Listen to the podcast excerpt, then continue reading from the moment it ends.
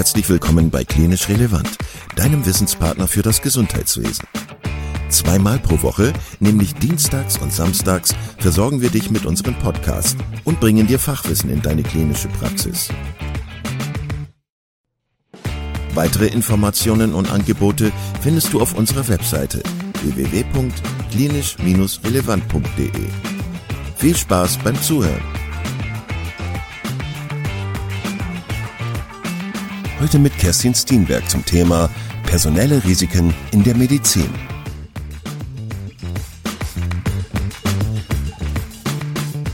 Liebe Frau Steenberg, vielen Dank, dass Sie äh, heute bei uns im Klinisch Relevant Podcast zu Gast sind. Ich habe mich sehr auf dieses Gespräch gefreut. Ich habe mir vorgenommen, so einen kleinen Spannungsbogen aufzubauen hier für unsere Hörerinnen und Hörer. Ähm, und deswegen mache ich jetzt gar keine großen ähm, Umwege und würde Sie gerne bitten, einmal kurz sich vorzustellen. Wer sind Sie und was machen Sie? Mhm. Sehr gerne. Also mein Name ist Kerstin Steenberg, das haben Sie schon gehört. Ich bin 41 Jahre alt, Mutter von zwei kleinen Söhnen und verheiratet mit einem Rechtsanwalt. Wenn Sie also treuer Podcast-Verfolger sind, dann dürften Sie in der Vergangenheit schon das ein oder andere von meinem Mann gehört haben. Ja, jetzt bin ich aber nicht in äh, meiner Funktion als Anwaltsgattin hier eingeladen, sondern ich bin hauptberuflich im Personalmanagement einer großen Sparkasse tätig. Und ähm, jetzt fragt man sich vielleicht, was hat denn die Tante hier, Personalerin aus einer Bank, mit äh, klinisch relevant zu tun? Ähm, ja, das liegt vielleicht daran, dass ich erstmal BWL studiert habe, Bank, und dann nochmal einen Master im Bereich äh, Human Resource Management. Ich bin aber auch schon die Hälfte meines Lebens etwa im Gesundheitswesen aktiv, nämlich ehrenamtlich im Rettungsdienst und im Katastrophenschutz. Daher auch die Verbindung zu meinem Mann und zum Gesundheitswesen. Das ist super, das haben Sie jetzt schon alles aufgeklärt. Ähm Sie, Hätte ich jetzt nicht machen sollen. Nee, das war super. Das war super, ähm, weil, genau, Sie haben ganz viele Sachen schon gesagt. Sie, Sie sind eigentlich Personalerin, wie man so ein bisschen im Slang sagt. Es gibt aber auch eine klare Beziehung zur Medizin. Und ähm, ja, es gibt auch noch tiefere äh, Verbindungen zur Medizin, wenn jetzt, äh, wenn wir das Thema Personalmanagement, Personalrisiken und äh, ja, Klinikmanagement und so weiter bet ähm, betrachtet. Da haben sie ja sogar ein Buch drüber geschrieben, das wollen wir vielleicht nachher auch nochmal kurz ansprechen. Ähm, gehen wir mal einen Schritt weiter. Ähm, sie haben gesagt, Sie beschäftigen sich mit dem Personalmanagement bei einer, bei einer Bank. Mhm. Bevor wir jetzt so Richtung Medizin gehen, äh, da ist ja im Moment auch viel, sage ich mal, Musik drin. Ähm, wie sieht das aus mit, äh, mit den Begriffen Personalrisiken? Ähm, und Personal, also und dem Management von Personalrisiken in der Bank. Viele Hörerinnen und Hörer werden diese Begriffe noch gar nicht so richtig kennen wahrscheinlich und noch nie so richtig ähm, gehört haben. Vielleicht können wir die immer kurz auseinandernehmen ein bisschen. Was, was, mhm. was meint man eigentlich, wenn man ähm, von personellen Risiken spricht? Und ähm, ja, gibt es unterschiedliche Formen von personellen Risiken? Können Sie das, können Sie das vielleicht einmal kurz erklären? Ja, das mache ich gerne. Dazu muss man vielleicht ein bisschen ausholen.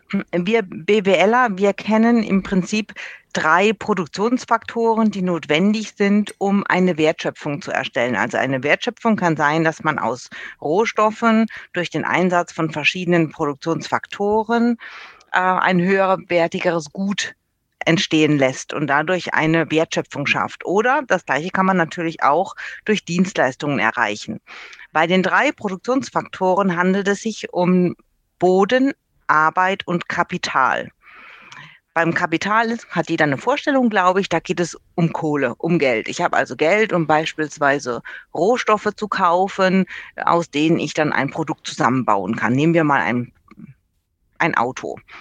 Und ich habe Boden zum Thema Boden, zum Produktionsfaktor Boden gehören Maschinen, gehören Produktionsstätten, also Firmenhallen, und solche Dinge. Und die Arbeit, dazu gehören die Menschen. Und darum geht es beim, bei den personellen Risiken, nämlich um den Produktionsfaktor Arbeit. Der Produktionsfaktor Arbeit, das ist das sogenannte Humankapital, sagen wir Personaler. Und das ist nichts anderes als die Summe der Talente, der Kompetenzen, der Fähigkeiten und der Fertigkeiten von Menschen und am Ende des Tages auch der eigenen Mitarbeiter. Das Ganze hat dann eine besondere Relevanz, wenn das Humankapital, also die personellen Risiken, der Hauptproduktionsfaktor ist. Und das ist in Dienstleistungsunternehmen wie Krankenhäusern und Praxen, aber auch beim Friseur oder in der Pflege der Fall.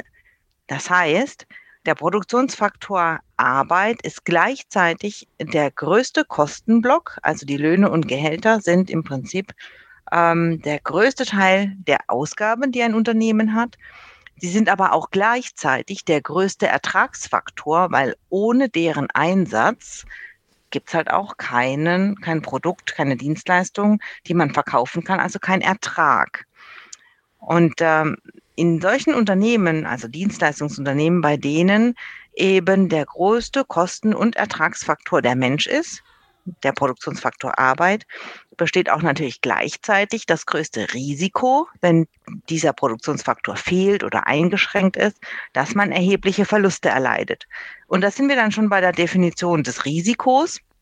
Ein Risiko ist also ein Ereignis, das einen hohen Schaden verursachen kann und aber auch eine gewisse Eintrittswahrscheinlichkeit hat. Das klingt jetzt sehr wissenschaftlich, aber ist relativ einfach erklärt. Hm.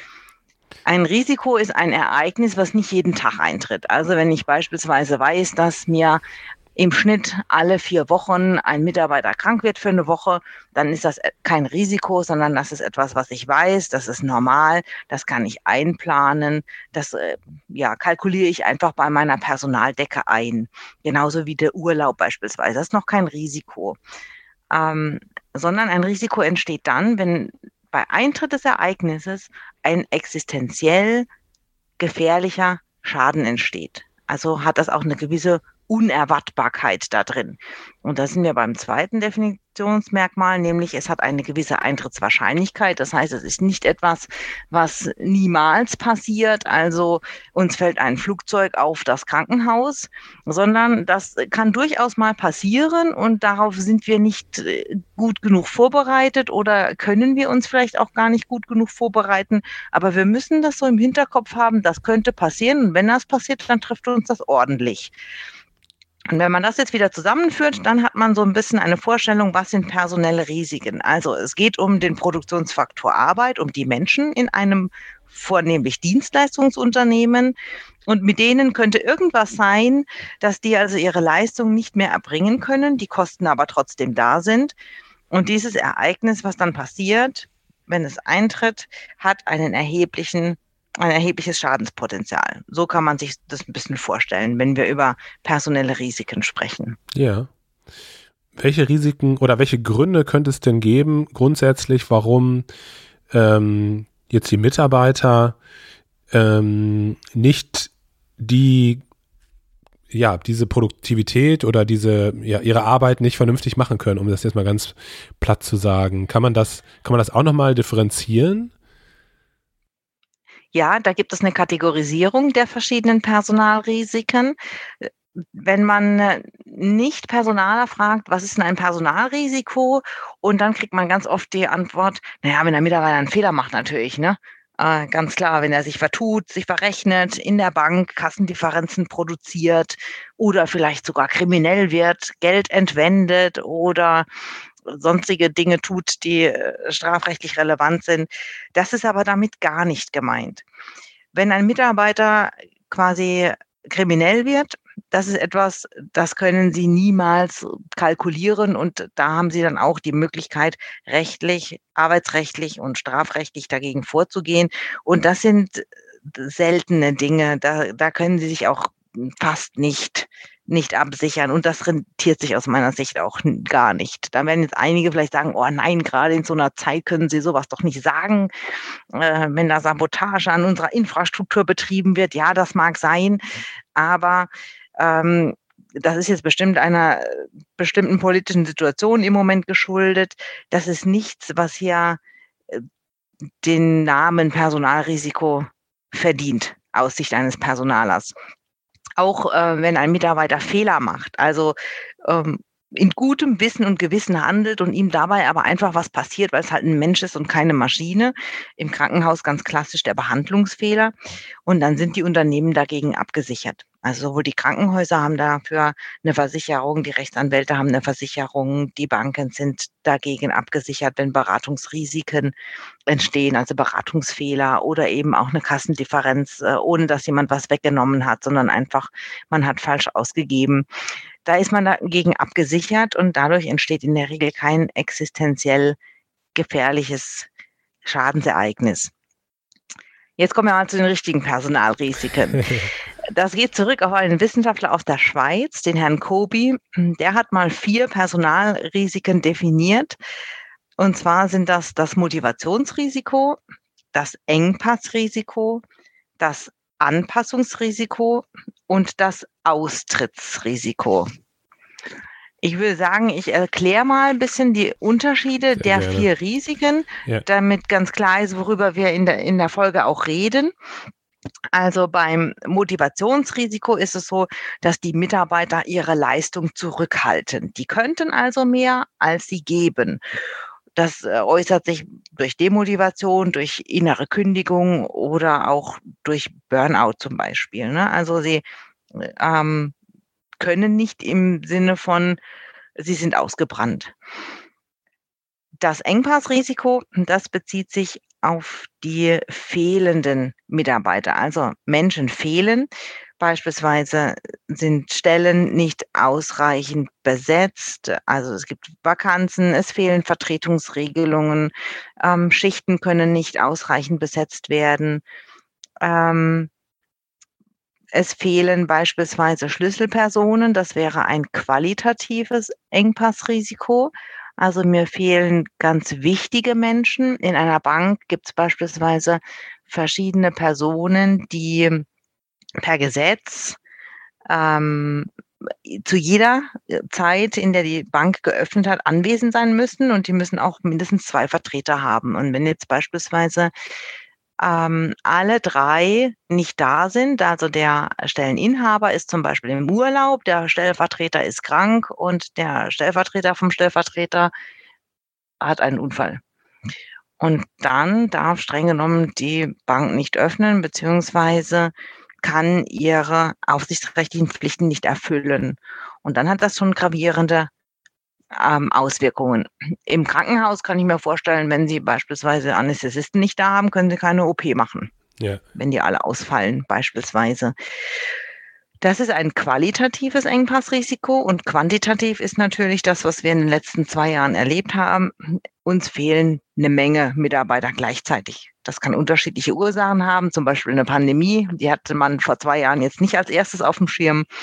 Aber ähm, als ich dieses Buch geschrieben habe, gab es schon Fälle von ungesteuerten Personalrisiken. Und zwar, vielleicht kann sich der ein oder andere daran erinnern, es gab mal einen Aufschrei in den Medien, als am Hauptbahnhof Mainz bestimmte Züge nicht mehr fahren konnten und Stellwerke nicht mehr besetzt werden konnten, weil die, der Höhepunkt der Grippewelle auf die Woche nach Fasching fiel. Und dann hatten die so viel Personalausfall, dass eben Züge nicht mehr fahren konnten. Und damals war das noch so ein bisschen, naja, kann ja wohl nicht wahr sein. Das war das erste Beispiel von einem medienwirksamen, ungesteuerten Engpassrisiko. Heute lachen wir darüber, auch wir in den Sparkassen. Damals hatten wir in den Sparkassen ein Projekt aufgesetzt. Wie können wir denn dem Fachkräftemangel entgegenwirken? Nicht, dass wir irgendwann mal eine Filiale schließen müssen. Das wäre Drama. Naja, und heute ist das nicht so die Seltenheit, dass man aufgrund Personalmangels eben eine Filiale nicht mehr öffnen kann. Das sind also äh, Engpassrisiken im Sinne von quantitatives Engpassrisiko. Mhm.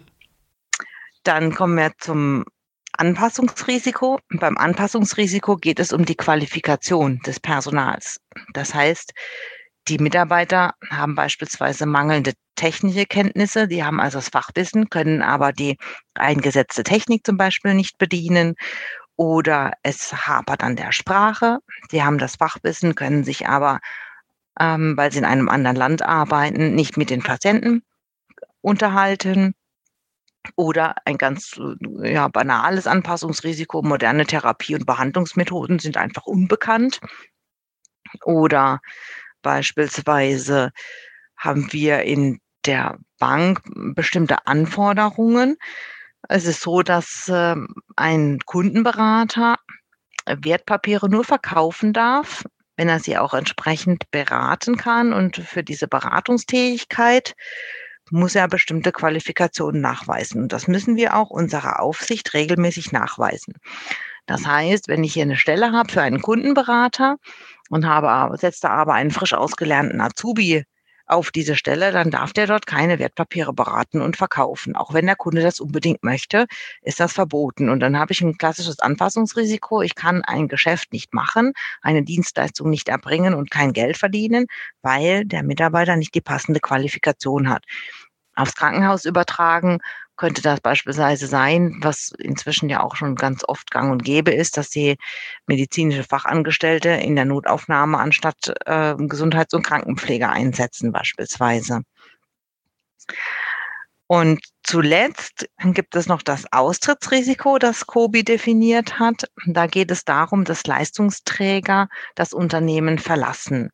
Und das hat natürlich verschiedene Auswirkungen, nämlich das Know-how fehlt dann, wenn eine Übergabe oder ein Einlernen eines neuen Mitarbeiters nicht stattfinden kann, was ja im Moment oft der Fall ist, Stellen sogar zwischendrin vakant sind, also gar nicht besetzt sind, dann äh, verliert das Unternehmen an Wissen, die Qualität sinkt und oftmals hat so ein Austrittsrisiko auch so ein bisschen einen Dominoeffekt. Also auf der einen Seite im Positiven, äh, zu rücken andere wieder nach und die machen wieder eine Stelle frei. Das Personalkarussell, so sagen dreht sich. Und man muss eben überall an vielen Stellen neue Leute einlernen. Oder wenn ein Leistungsträger geht, dann ist es oft so, dass er auch noch zwei oder drei andere Mitarbeiter mitnimmt. Nicht immer, aber das kann passieren. Das ist also das Austrittsrisiko. Und aus meiner Sicht bedarf es noch eines fünften Risikos, nämlich dem sogenannten Strukturrisiko. Ich behaupte nämlich, dass es sehr wohl einen Unterschied macht, wo ein Unternehmen sich befindet. Also es ist ein Unterschied, ob ein Krankenhaus oder eine Bank auf dem Land beherbergt ist oder in einer Großstadt, zum Beispiel in der Nähe eines Uniklinikums beispielsweise. Und ich glaube auch, dass es einen Unterschied macht, ob ich ein cooles Personalmanagement habe mit gut ausgebildeten Personalern und einem Personalleiter, der die Unternehmensperspektive auch einnimmt bei seinem Personalmanagement und ob ich zum Beispiel gute Führungskräfte habe, ob ich eine gute Führungskultur habe oder nicht. All das zähle ich zum Strukturrisiko, also zusammengefasst Standort und Aufbau eines Unternehmens, einer Klinik beispielsweise. Und äh, diese Risiken, die sollte man betrachten und beachten, wenn es um den Produktionsfaktor Arbeit geht. Frau Steenberg, wo Sie das alles erklärt haben, musste ich doch oft an meine tägliche Arbeit denken und ähm, mein Blick, wenn ich über die Station gehe. Also diese Faktoren, von denen Sie gesprochen haben, die spielen alle im Krankenhaus eine große Rolle, meiner Meinung nach. Ich würde gerne mh, aber nochmal auf Ihre jetzige berufliche Tätigkeit zurückkommen, weil Sie mir äh, in dem ersten Gespräch, das wir geführt haben, am Telefon erzählt haben, wie das mit dem ähm, mit dem Management von, äh, von personellen Risiken im Bank Bankensystem aussieht. Das ist nämlich hoch ähm, reglementiert, wenn ich das richtig sehe.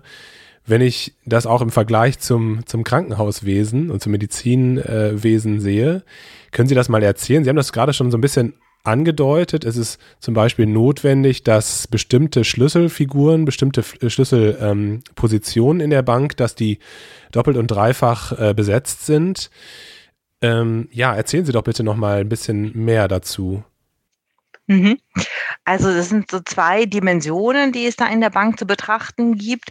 Auf der einen Seite ist es so, dass äh, die Aufsicht bestimmte Anforderungen an bestimmte einzelne Schlüsselpersonen legt, wie beispielsweise den Compliance-Beauftragten oder den Leiter der Innenrevision. Das habe ich schon erwähnt. Es gibt aber auch beispielsweise bestimmte Meldungen, die uns vorgegeben sind. Also wir müssen zu einem bestimmten Zeitpunkt im Monat immer bis zum fünften äh, Arbeitstag eines Monats müssen wir bestimmte Meldungen machen. Also wie groß ist unser Kreditportfolio, wie groß ist unser Risiko in dem und dem Bereich, wie, wie haben wir neue äh, Kredite eingegangen in dem und dem Volumen. Das ist immer ein bisschen abhängig von der Größe des Unternehmens, aber diese Meldungen müssen wir machen und die stehen im Kreditwesengesetz, sind also gesetzlich verpflichtend, dass wir bis zu einem bestimmten Stichtag eines jeden Monats beispielsweise eine Meldung an die Aufsicht machen.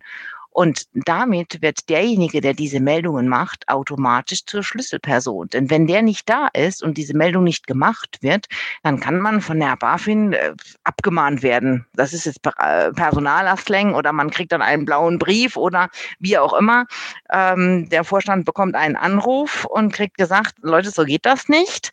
Und wenn ihr das nicht einhaltet, und dann haben wir hier berechtigte Zweifel an eurer ordentlichen Geschäftstätigkeit dort. Und ähm, also man kriegt es nicht sofort, wenn eine Meldung mal zu spät ist, kriegt man nicht gleich den Laden zugeschlossen. Aber das hat durchaus Konsequenzen. Das heißt daraus, aus solchen Anforderungen, die sich aus dem Gesetz ergeben, dass wir zu bestimmten Tätigkeiten verpflichtet sind, ergibt sich automatisch schon daraus eine äh, Pflicht, ähm, darauf zu achten, dass diese Stelle immer besetzt ist und beispielsweise dort kein Engpass entsteht, dass derjenige uns nicht plötzlich abhanden kommt. Und was ist, wenn der einen Unfall hat? Dass es mindestens einen gibt, der das genauso gut machen kann und vielleicht noch einen zweiten. Also das ist so das eine, dass sich das Thema Personalrisikomanagement anhand äh, rechtlicher indirekter Anforderungen ergibt. Und direkt ist es so, dass das Personalrisikomanagement in den MA-Risk verankert ist. Die MA-Risk sind die Mindestanforderungen an das Risikomanagement einer Bank. Und äh, die BaFin gibt diese MA-Risk raus.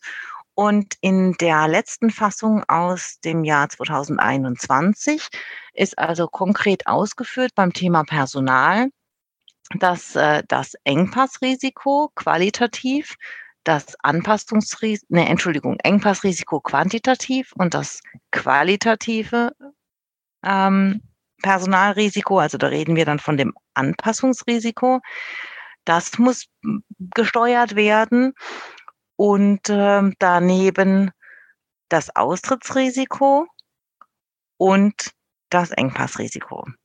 Also diese vier klassischen Risiken stehen da jetzt namentlich drin und müssen gesteuert werden. Es steht nicht dabei, wie wir das machen sollen und es steht auch nicht dabei, wie man das messen könnte, aber wir sind rechtlich dazu verpflichtet, diese Personalrisiken zu steuern. Und in der Praxis machen wir das so, dass diese Personalrisiken in einer sogenannten Risikolandkarte verankert sind. Das heißt, wir Personaler schreiben dann rein, es gibt ein Szenario, das nennt sich Engpassrisiko. Und was könnte das sein? Wir beschreiben das verbal. Das könnte eben passieren, dass äh, wir eine Grippewelle haben und dann Geschäftsstellen nicht öffnen können oder eben uns verschiedene ähm, Mitarbeiter verlassen beim Austrittsrisiko beispielsweise. Also wir beschreiben solche Szenarien, so nennen wir das im Risikomanagement, versehen die mit einer Eintrittswahrscheinlichkeit. Also was glauben wir, wie oft sowas passieren könnte. dann rufen wir uns nochmal die Risikodefinition ins Gedächtnis. Also das ist nichts, von dem ich ausgehe, dass das dreimal im Jahr passiert, weil dann müsste man sagen, naja, das ist ja Tagesgeschäft, das müsst ihr schon einkalkulieren, sondern das ist etwas, von dem wir ausgehen, dass es nicht ständig passiert. Und wir müssen uns überlegen, wie viel Kohle können wir denn bei Eintritt eines solchen Ereignisses, eines Szenarios verlieren? Das müssen wir in Euro angeben und den geschätzten maximalen Verlust. Also wenn das eintritt und der allerschlimmste Fall dieses Szenarios tritt ein, wie viel könnte die Sparkasse denn dann maximal verlieren in einem Jahr? Und äh, diese Zahlen, die wir da äh, schätzen und angeben, da müssen wir natürlich ein bisschen gucken, dass wir ähm, die realistisch schätzen, also ein bisschen mit Gehälter vergleichen, uns mal vorstellen, welche Schlüsselpersonen könnten das denn sein, äh, die uns da verlassen könnten oder die uns fehlen könnten. Und dann äh, spielt diese, diese Zahlen werden summiert zusammen mit anderen Szenarien aus anderen Bereichen. Ich will jetzt nicht zu weit ausschweifen, aber da ist, auch ein Szenario, beispielsweise unsere IT-Infrastruktur bricht komplett zusammen für eine Woche oder sowas.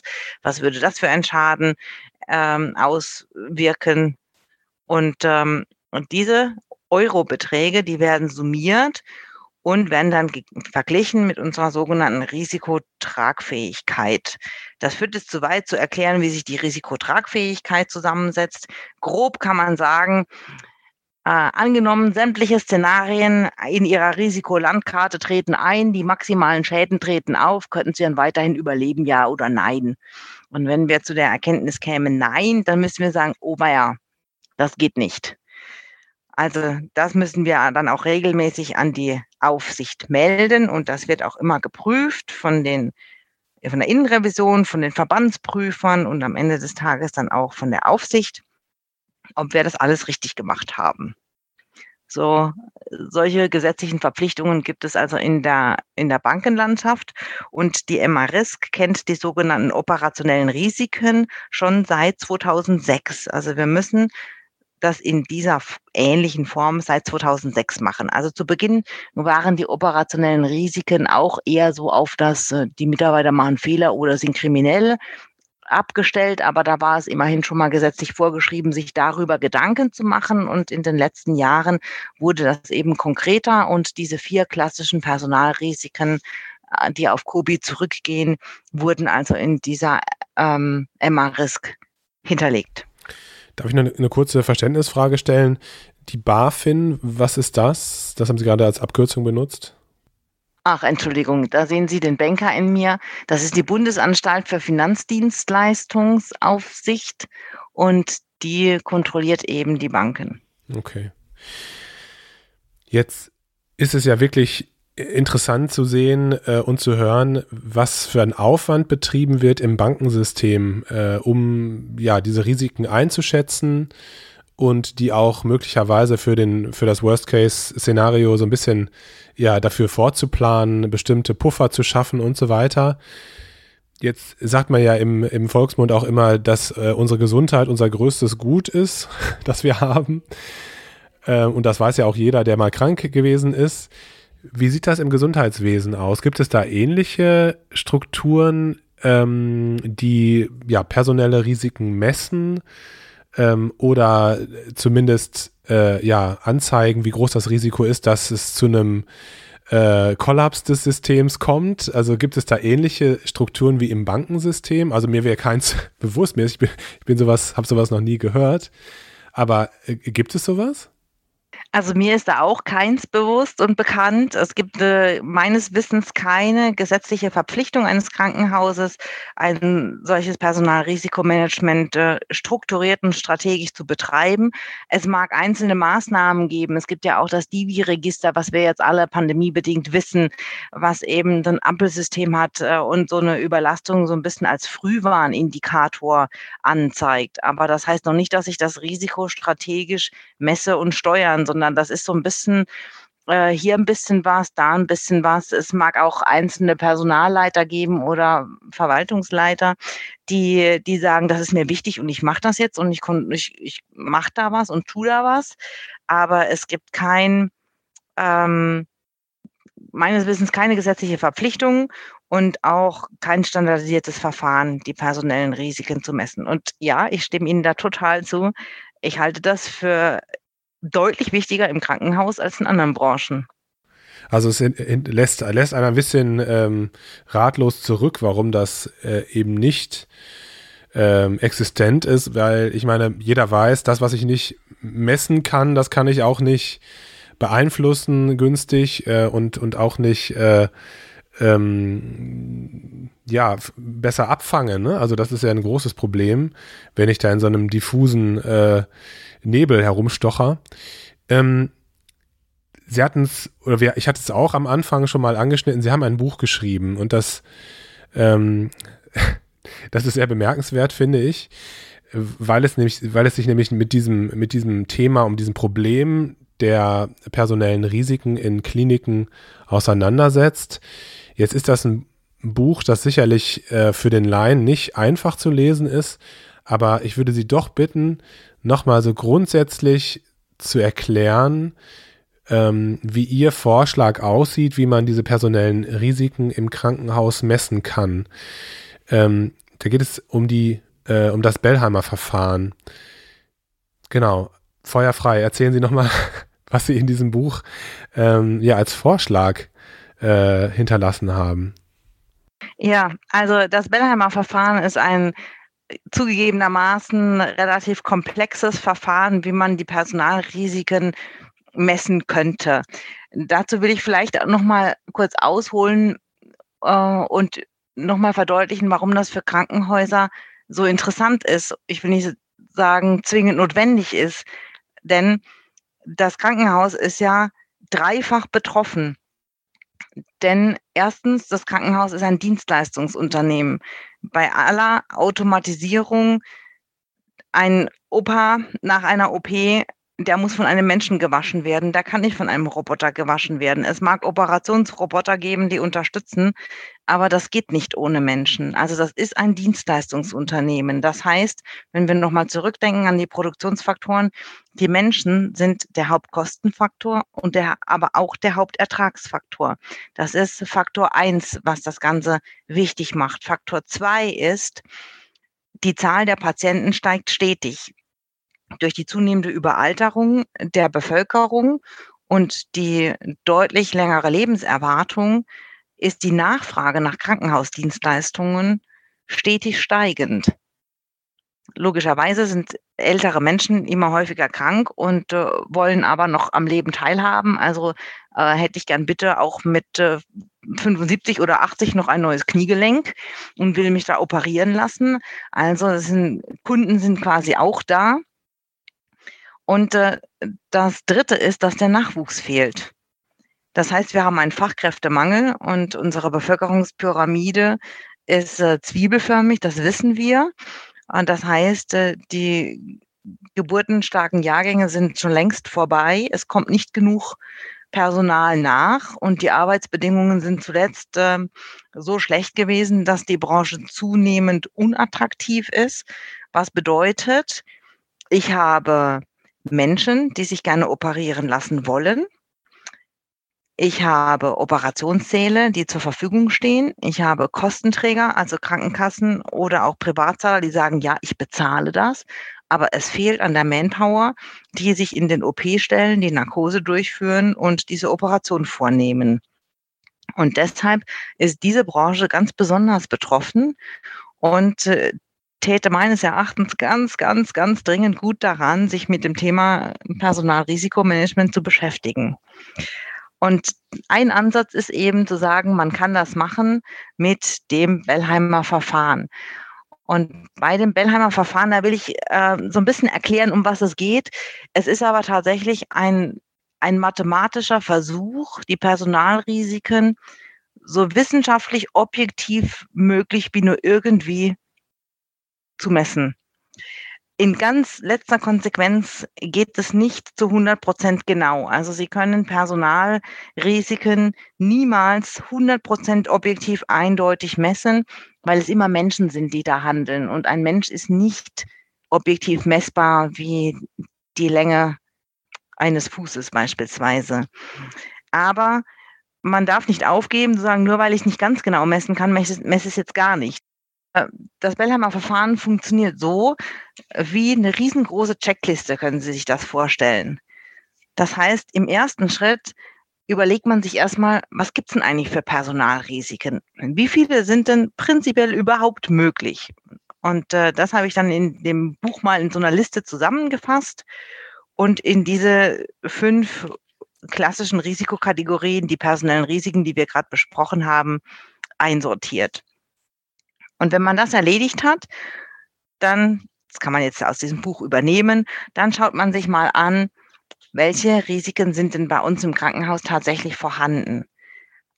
In, in den allermeisten Fällen ist es nicht so, dass man alle Risiken total eskaliert vorhanden hat, sonst würde das Krankenhaus ja gar nicht mehr funktionieren. Und nochmal, nur in Anführungsstrichen, weil jetzt mal eine Abteilung geschlossen werden muss oder eine Station geschlossen werden muss, das ist zwar ein Drama, menschlich gesehen. Das bedeutet aber noch keine existenzielle Not für das ganze Krankenhaus. Und so schaut man sich dann eben im Krankenhaus mal an, welche Risiken sind denn bei uns jetzt tatsächlich schlagend gerade. Und man macht dann so eine Inventurliste im Prinzip mit allen Risiken, die man da identifiziert hat und die, von denen man jetzt ausgeht. Naja, die brodeln so ein bisschen, aber so ganz so schlimm ist es noch nicht. Und äh, danach bildet man also eine Reihenfolge. Wenn man das das erste Mal macht, ist es in der Regel nicht möglich, alle Risiken, die irgendwie ein bisschen anschlagen, wo man sagt, ja, da haben wir ein Problem, äh, gleich zu bearbeiten. Und daher ist es wichtig zu schauen, was ist denn unser größtes Problem gerade? Und äh, dass man da eben an den richtigen Hebeln ansetzt, schaut man sich mal an, was sind denn die wichtigsten und bildet eine Reihenfolge. Wenn man das erledigt hat, dann schaut man sich mal an, welche Ursachen haben wir denn für diese Risiken? Und da muss man schon ein bisschen genauer hinschauen. Da gibt's dann verschiedene ähm, Checklisten auch wieder oder Tabellen, bei denen ich quasi Vorschläge mache, was könnten denn Ursachen sein. Und wenn man da wissenschaftlich rangeht, dann muss man natürlich auch schauen, dass die sich nicht überlappen, dass das nicht in allen Kategorien dann irgendwie vorkommt, das Thema Motivation beispielsweise, sondern dass man ein Risiko auch immer nur einmal erfasst zunächst. Und ähm, wenn man dann weiß, an was könnte es denn liegen, überlegt man sich, wie messe ich das denn jetzt? Also vielleicht hilft mal ein Beispiel das Austrittsrisiko. Das Austrittsrisiko ist was, damit kann jeder relativ schnell was anfangen. Beim Austrittsrisiko gibt es beispielsweise die Ursache, man tritt aufgrund des Alters aus, also man geht in Rente. Oder man tritt aus, weil man kündigt. Oder man tritt aus, weil man selber verstirbt. Oder man tritt teilweise oder partiell aus, zum Beispiel durch eine lange Krankheit, Unfallfolgen oder eine Elternzeit beispielsweise. Das sind meines Erachtens abschließend die Ursachen für das Austrittsrisiko. Und dann kann ich mir überlegen, wie messe ich das denn dann? Wann entsteht denn aufgrund eines Austrittes, aufgrund Erreichen der Regel, Regelaltersgrenze, also Renteneintritt, ein Risiko? Das weiß ich in der Regel vorher, wenn die in Rente gehen. Aber vielleicht habe ich auch hm, das nicht so auf dem Schirm. Schau mir das nicht an, schau mir die Alterskohorten nicht an, habe kein Wissenstransfermanagement beispielsweise, lass das so auf mich zukommen und ah, plötzlich macht er seine Abschiedsfeier, ja, äh, ähm, legt seinen Schlüssel auf den Tisch und sagt, ich bin ja mal weg. Und da sage ich, äh, ja, äh, warte mal, äh, wer macht das denn jetzt, ne, wenn du nicht mehr da bist? Ich überziehe das jetzt ein bisschen, aber es ist nichts, was ich nicht schon mal gesehen hätte in meiner Personallaufbahn. Ganz dramatisch ist das natürlich, wenn man, wenn dann halt jemand unerwartet kündigt, von dem man es nicht erwartet hat. Und ähm, der dann zwei, drei Mitarbeiter noch mitnimmt. Ne? Das ist oftmals so, wenn eine Führungskraft geht und dann nehmen die oftmals die zwei, drei besten Mitarbeiter auch noch mit dann kann das schon mal zum Problem werden. Also so äh, geht man an das Problem ran, ein bisschen systematischer noch, indem man das Ganze bewertet. Und bei den ganzen Erhebungsverfahren, also wie identifiziere ich denn ein Risiko? Also woher weiß ich denn, ob ich ein Risiko jetzt bei mir habe oder nicht, ob da jetzt was brennt oder nicht?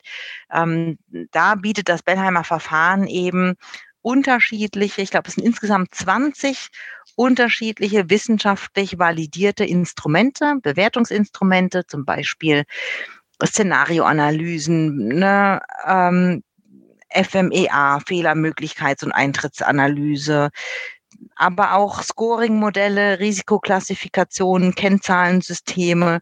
Das kommt jetzt alles so ein bisschen aus dem ähm, Banker-mathematischen oder BWLer Deutsch quasi. Aber diese Bewertungsinstrumente werden da eingesetzt, um eben das so ob objektivierbar wie möglich zu machen. Und das Besondere an diesem Bellheimer Verfahren ist, dass man die Risiken zwar einzeln bewertet, also es gibt am Ende eine Zahl, einen Scoring-Wert für jedes einzelne dieser fünf Risiken. Also ich habe einen Wert für das Motivationsrisiko, für das Engpassrisiko, für das Anpassungsrisiko, das Austrittsrisiko und das Strukturrisiko. Und jetzt kommt das große Aber. Ich kann die einzeln bewerten, aber die haben ja auch einen Einfluss aufeinander. Da braucht man nicht wissenschaftlich ausgebildet zu sein, um zu wissen, dass wenn ich einen Engpass habe, das heißt, die Mitarbeiter auf Station zu wenig sind und Überstunden machen müssen und ständig einspringen müssen und Extraschichten schieben müssen, dass deren Motivation sinkt. Also das Engpassrisiko begünstigt das Motivationsrisiko. Und wenn meine Motivation in den Keller geht, dann bin ich natürlich geneigter zu sagen, wisst ihr was, ihr könnt mich mal, ich gehe. Also das Motivationsrisiko begünstigt wiederum das Austrittsrisiko. So, und wie kriegt man jetzt diesen Zusammenhang bewertet? Das funktioniert mit einer Korrelation und einem Korrelationskoeffizienten. Das heißt, ich habe dann am Ende für die Bewertung des gesamten Personalrisikos eine, ähm, ein Bewertungsverfahren aus dem Bankwesen genommen und auf die Personalrisiken übertragen. Und zwar ist das die sogenannte Portfoliotheorie nach Markowitz. Das klingt jetzt auch wieder sehr gehoben, aber das kann ich sicherlich verbal so erklären, dass man das ohne äh, die Formel zu kennen versteht. Stellen Sie sich vor, Sie haben ein Wertpapierdepot. Und in diesem Wertpapierdepot haben Sie eine Aktie von Daimler und eine Aktie von BMW. Und jetzt steigt die Daimler-Aktie. Und jetzt ist die Frage, was passiert denn mit der BMW-Aktie? Sinkt die BMW-Aktie, weil Daimler einfach BMW Marktanteile abgenommen hat und die besser sind? Oder steigt BMW auch, weil die ganze Branche gerade im Aufwind ist und es denen gut geht? Oder reagiert BMW gar nicht, weil die ähm, ein total anderes Kundensegment ansprechen. Und diese Korrelation von zwei Wertpapieren, die kann man messen. Das wurde eben über Jahre hinweg gemessen. Äh, hat man sich immer angeguckt, wenn Daimler steigt, was passiert mit BMW und umgekehrt. Und aufgrund dieser Erfahrungsdaten von mehreren Jahrzehnten gibt es einen sogenannten Korrelationskoeffizienten. Also man weiß, wenn sich die Daimler-Aktie bewegt, passiert bei BMW XYZ mit einer Eintrittswahrscheinlichkeit von 99 Prozent. Und ähm, so habe ich das einfach auf die Personalrisiken übertragen. Das heißt, ich habe jetzt ein Risikoportfolio, ein Risikodepot, wenn Sie so wollen, und habe dort fünf Wertpapiere oder fünf Personalrisiken drin. Und wenn also das Motivationsrisiko steigt, habe ich unterstellt, steigt zum Beispiel auch das Austrittsrisiko. Und diese Korrelationskoeffizienten, die habe ich mal bestimmt und habe gesagt, so und so müsste es sein. So und so glaube ich, hängen die zusammen, so dass ich am Ende eine realistischere Bewertung der Personalrisiken habe, weil ich nicht nur die Risiken einzeln bewerte und zusammenzähle, sondern mir auch überlege, wenn das Motivationsrisiko steigt, dann steigt auch das Austrittsrisiko. Das heißt, meine Personalrisiken steigen in der Summe an, noch stärker. Und das ähm, ja, soll das Bellheimer Verfahren mit dem Indikator, der da rauskommt, so ein bisschen in Zahlen ausdrücken. Man hat dann am Ende im Prinzip eine Skala, die geht von 1 bis 19 und ähm, wenn man also dann von 0 bis 6 liegt, in meinen Augen ist das Personalrisiko niedrig. Bei 7 bis 12 halte ich es für mittelhoch und alles ab 13 bis 19 ist dann hoch.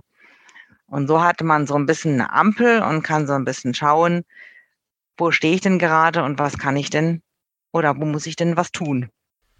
Ja, vielen Dank, dass Sie das mit uns geteilt haben. Das ähm, ist sehr einleuchtend, finde ich, dass, äh, dass man sowas eigentlich bräuchte. Jetzt fand ich sehr sympathisch, als wir gesprochen haben, dass es Ihnen wichtig ist, dass wir ja jetzt nicht so eine pessimistische, traurige Grundstimmung hier erzeugen in diesem Podcast, ähm, die man ja sicherlich haben könnte, wenn man so mit offenen Augen durch die Medizinlandschaft läuft. Äh, Fachkräftemangel, ähm, äh, ja, Stationen, die geschlossen werden müssen, perspektivisch sieht das alles nicht besonders rosig aus. Ich wollte Sie äh, deshalb nochmal bitten, vielleicht ein paar Impulse zu geben, wenn man sich die unterschiedlichen Formen der, der Risiken, diese vier bis fünf ähm, Risiken, die Sie vorhin angesprochen haben, was das Personalmanagement betrifft, was kann man vielleicht so in Stichpunkten nochmal, was könnte man vielleicht als Impulse tun, um diese Risiken zu minimieren, wenn man jetzt so den, den Krankenhausbetrieb sich anschaut, vielleicht aber auch den Praxisbetrieb? Ja, also vielleicht mal die schlechte Nachricht vorab. Den Fachkräftemangel, den können wir nicht abschaffen. Der wird bleiben wie das Coronavirus. Es ist so, dass also im Jahr 2030 der geburtenstärkste Jahrgang der Babyboomer in Rente geht. Und äh, danach kommen immer weniger Fachkräfte. Das heißt, der Fachkräftemangel, der wird bleiben.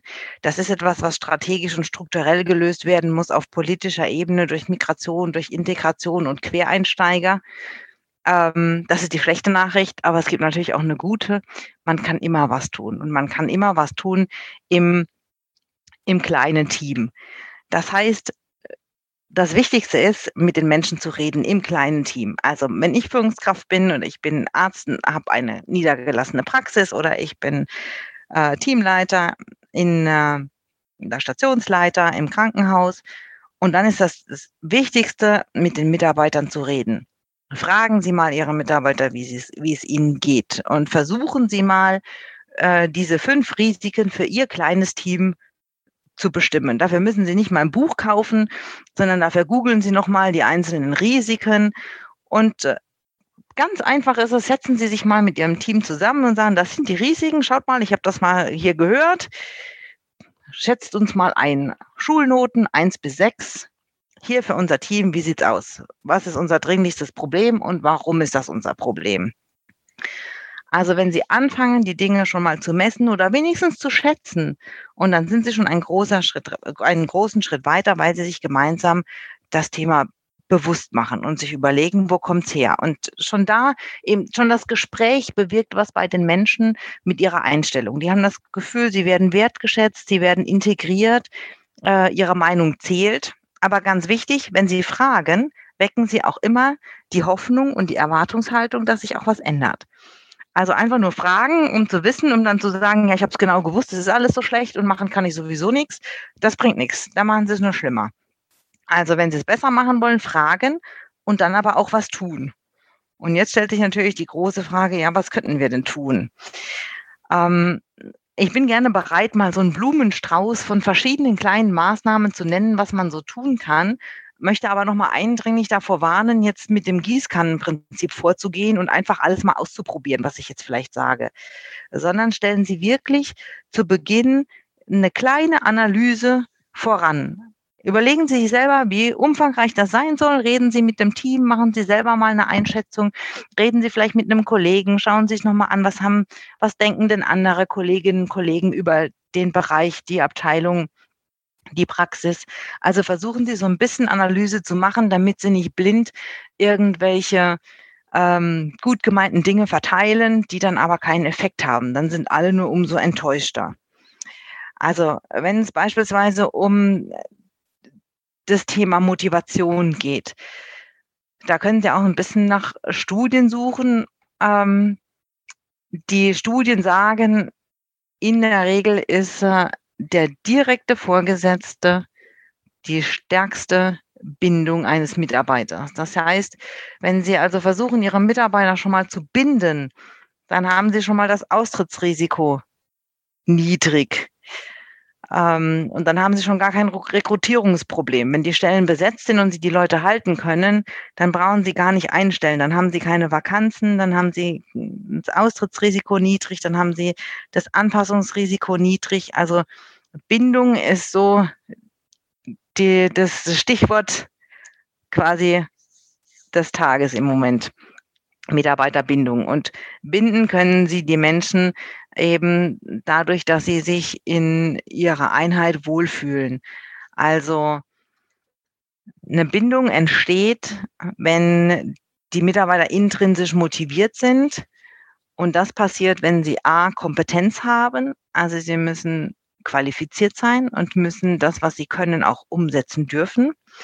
Sie müssen Autonomie haben, also sie müssen in der Lage sein, auch einen Teil ihres Arbeitsplatzes selbst gestalten zu dürfen und ähm, auch äh, in zumindest einem abgesteckten Bereich eigene Entscheidungen treffen dürfen.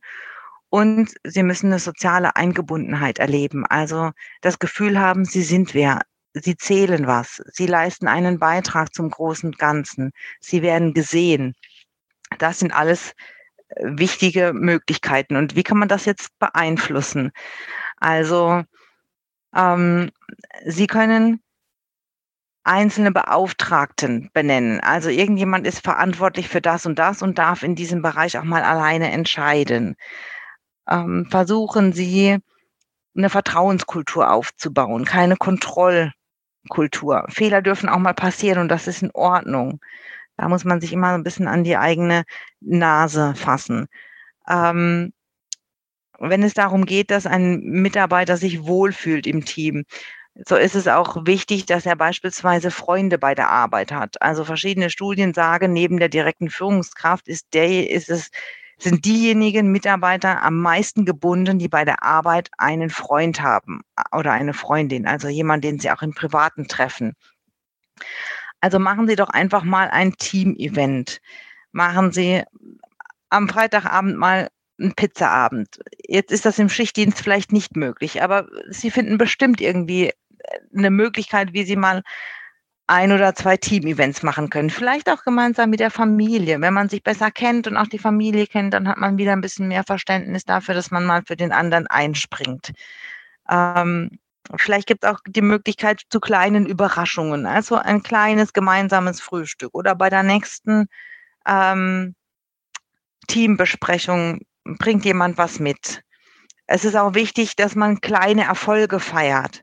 Also da gibt es sicherlich Dinge, die Sie motivieren. Also überlegen Sie mal, fragen Sie mal das Team, was, was motiviert Sie denn? Warum gehen Sie denn zur Arbeit? Was ist es denn? Und daraus überlegen Sie, wann passieren solche Dinge und stellen Sie die in den Mittelpunkt. Also kleine Erfolge feiern.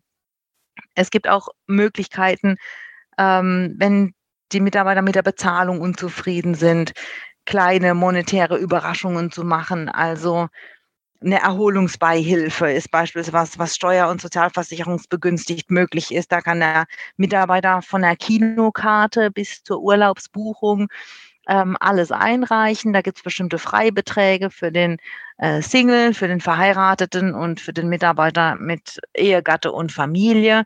Da sind das äh, knapp 400 Euro, ich glaube 300 irgendwas Euro, müsst ihr jetzt nachschauen äh, die sie ähm, steuer- und sozialversicherungsfrei dem Mitarbeiter ähm, geben können. Der muss nur diese Rechnungen quasi einreichen.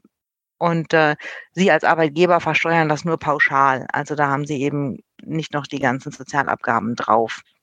Oder Sie geben mal jemanden, der eine Sonderaufgabe hat, eine kleine Zulage.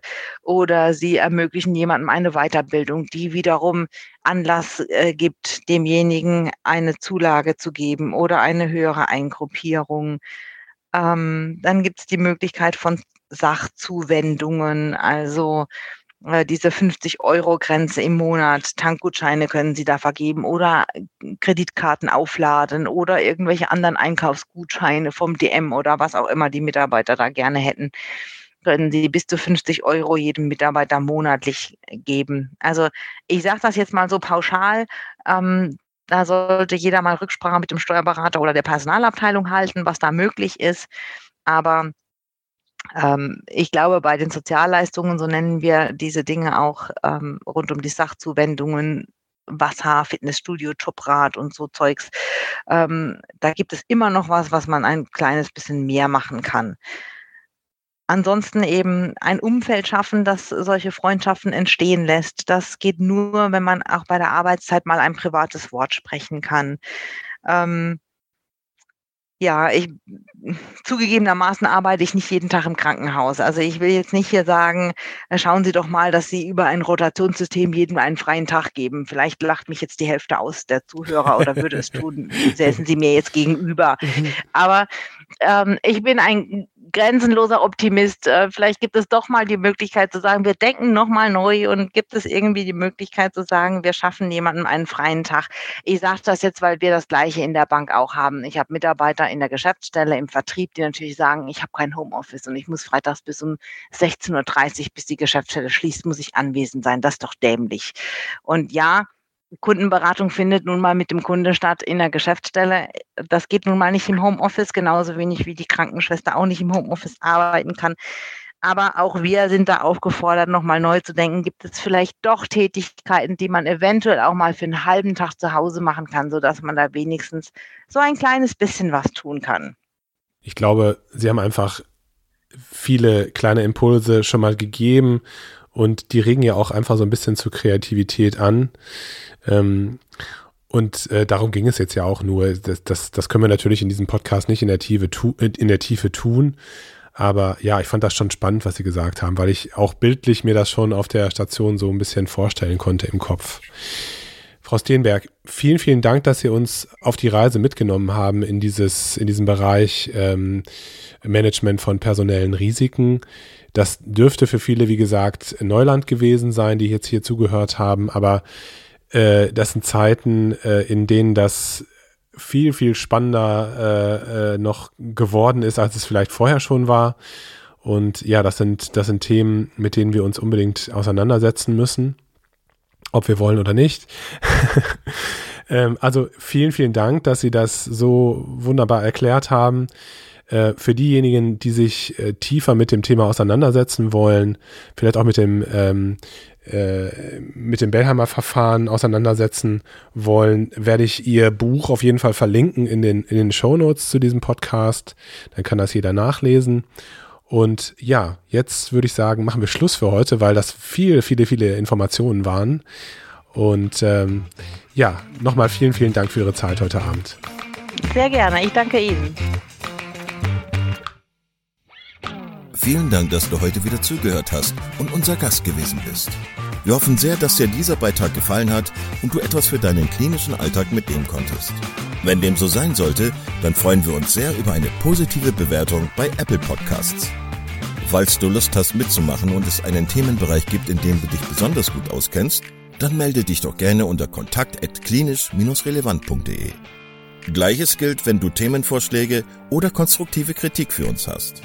An dieser Stelle auch der Hinweis auf unseren Newsletter, den du unter www.klinisch-relevant.de abonnieren kannst und der dich immer auf dem Laufenden hält.